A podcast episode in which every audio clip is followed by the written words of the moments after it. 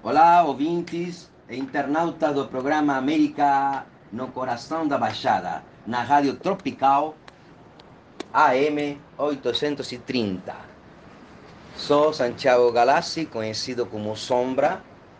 Estou aqui a convite de Mari Monteiro para falar sobre minha história, minha vida e o que aconteceu comigo até agora.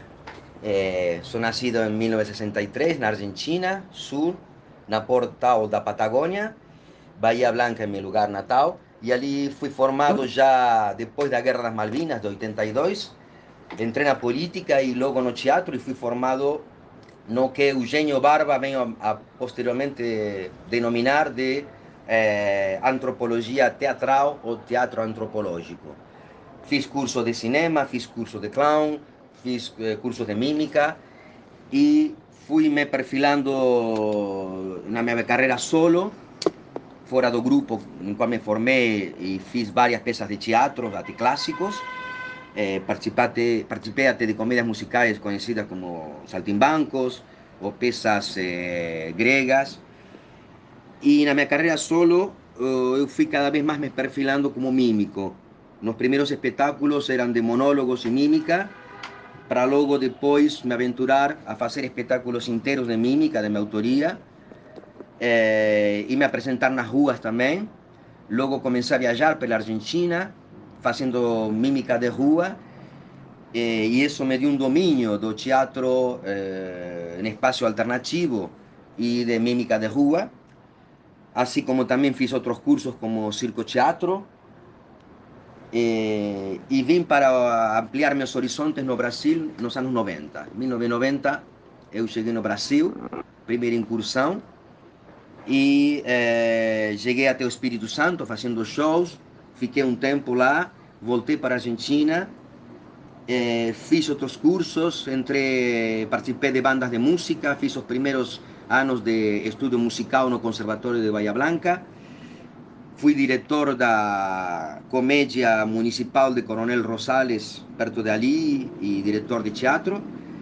E voltei com um projeto para o Brasil, um projeto muito maluco, de marketing de rua, que consistia em fazer mímica de rua, já que eu tinha percebido que não era conhecido no país o trabalho de mímica, já existiam mímicos famosos e mímicas como eh, Denise Stoklos, por exemplo, excelente mímica brasileira, mas os mímicos brasileiros só faziam palco e eu, pelo teatro antropológico, trouxia, trouxe, trouxe outros ingredientes interessantes que levaram a um estilo específico.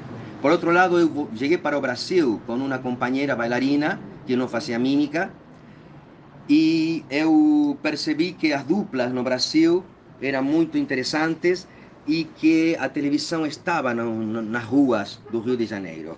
Então, depois da minha primeira viagem ao Brasil, que demorou, que foi durante quatro meses eh, eh, fazendo desde o sul, desde a fronteira, eh, passando por Santa Catarina, Rio de Janeiro e Espírito Santo, voltei para me instalar no Rio e já voltei com um acompanhante.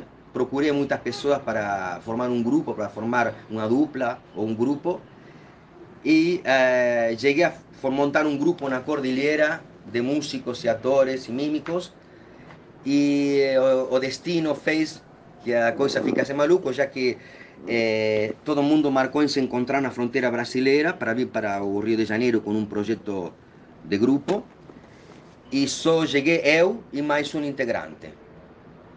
Depois de um tempo de não chegar mais ninguém, em Foz do Iguaçu estávamos esperando, decidimos, eu falei, então vamos para o Rio de Janeiro e eu tenho um projeto muito maluco, mas baseado estranhamente no marketing profissional. Eh, o projeto era, era, o seguinte: tem a rua, tem a TV, tem o clima e tem o turista.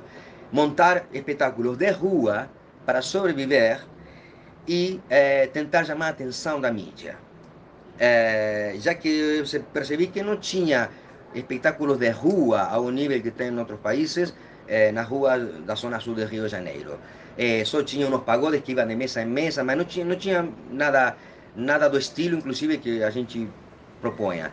Eh, não pensamos também que ia dar tão fácil certo, mas trouxe, chegou essa pessoa, Ariel Gol, que eu imediatamente trouxe para o Rio de Janeiro e começamos a fazer mímica 24 horas por dia em diferentes pontos do Rio de Janeiro, procurando espaços novos e mostrando o trabalho, até que eh, depois de um ano, um ano e meio, já éramos parte quase do folclore do, do turista eh, que chega aqui no Rio de Janeiro.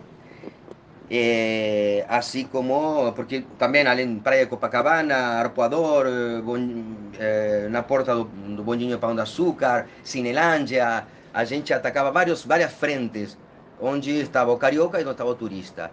Até que certo dia, já até chegou aos ouvidos da Rede Globo, que estavam casualmente um, um, um diretor da Globo tinha visto um trabalho similar na, na Europa, na França, e é, fez contato com a gente, foram bem nosso show, foram lá, primeiro foi um diretor, que foi o Paulo Assis, e depois foi Deto Costa, hoje diretor da, da, da Record, diretor de núcleo, e foram, foi um a ver e falou, não, são fantásticos, tem que ver a ver, é o que a gente queria, estava procurando algo assim, aí foram a ver o show, levaram já, aí foram falar comigo, ainda anedota, porque eu, no meio do show, me para, vem cá, eu sou da Rede Globo. Eu falei, oh, me espera, por favor, acabar o show, porque eu estou aqui trabalhando para o público, está sentado aqui, que é essa gente que está bebendo, não me importa quem você é, você espera depois, né? E aí, ah, pô, acharam arrogante, né? O cara, somos da Globo, isso, isso, isso eu, eu também. Bom, isso é anedótico, porque eu também nem sabia, eh, a gente ignorante da magnitude que a Rede Globo tinha também, né? tem que ser sincero. Mas também porque vínhamos com um espírito muito de Che Guevara, muito de batalha, no capitalismo, e eu sabia que a Globo era da ditadura militar, não sei o quê. Eh, depois fui aprender que as diversidades são diversas lá dentro. Eh, eu, eu aprendi que não tem grupos de pessoas ruins, tem pessoas ruins e se, se, se inserem nos grupos. É, e bom, fim da história, eles chamam, é, fomos a uma reunião lá, eles nos mostram a proposta, a proposta era simples, oh, já vimos seu show, é ótimo, nós queremos que façam seu show, mas ou seja, que você faça no segmento, que façam com uma câmera escondida e fazemos um show de rua, mas meio câmera escondida e abordamos as pessoas, papapá. Tudo bem, fizemos um piloto. Quando eles colocaram no ar, ele foi imediato fue tan, tan, tan terrible, tan, tan, tan meteórico, que nós estávamos, estamos morando em um porão, morando, de, morando de, de quarto alugado, morávamos na rua, do, do dinheiro que tirávamos do chapéu. E de repente começamos a receber um mínimo dinheiro que não era nem tanto assim, mas para nesse momento era muito. Já nos começaram a pagar um cachê das gravações e a gente voltou para nosso país para visitar as famílias de cada um, porque eh, tinha tempo que a gente não ia, não tinha dinheiro para ir. Vamos lá, quando voltamos, eles tinham veiculado durante um mês esse material e as pessoas nos reconheciam pela rua.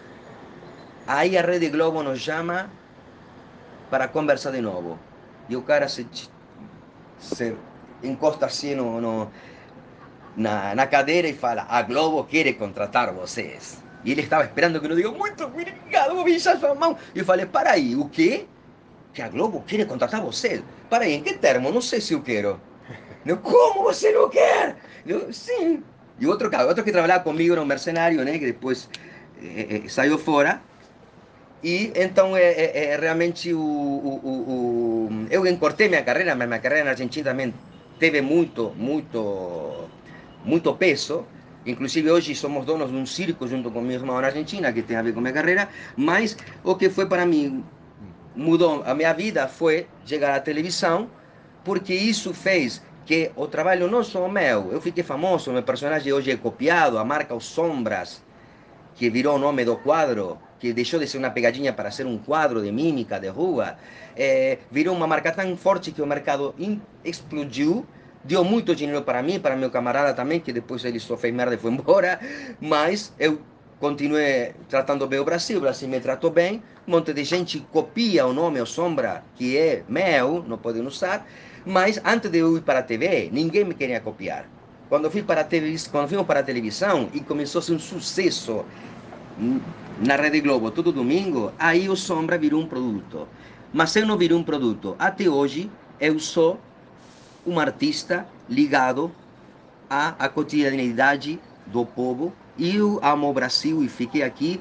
Inclusive agora estou com projetos novos, como Rocket Sun, que é um seriado no meu canal, TV Sombras no YouTube. Muito obrigado, um beijo.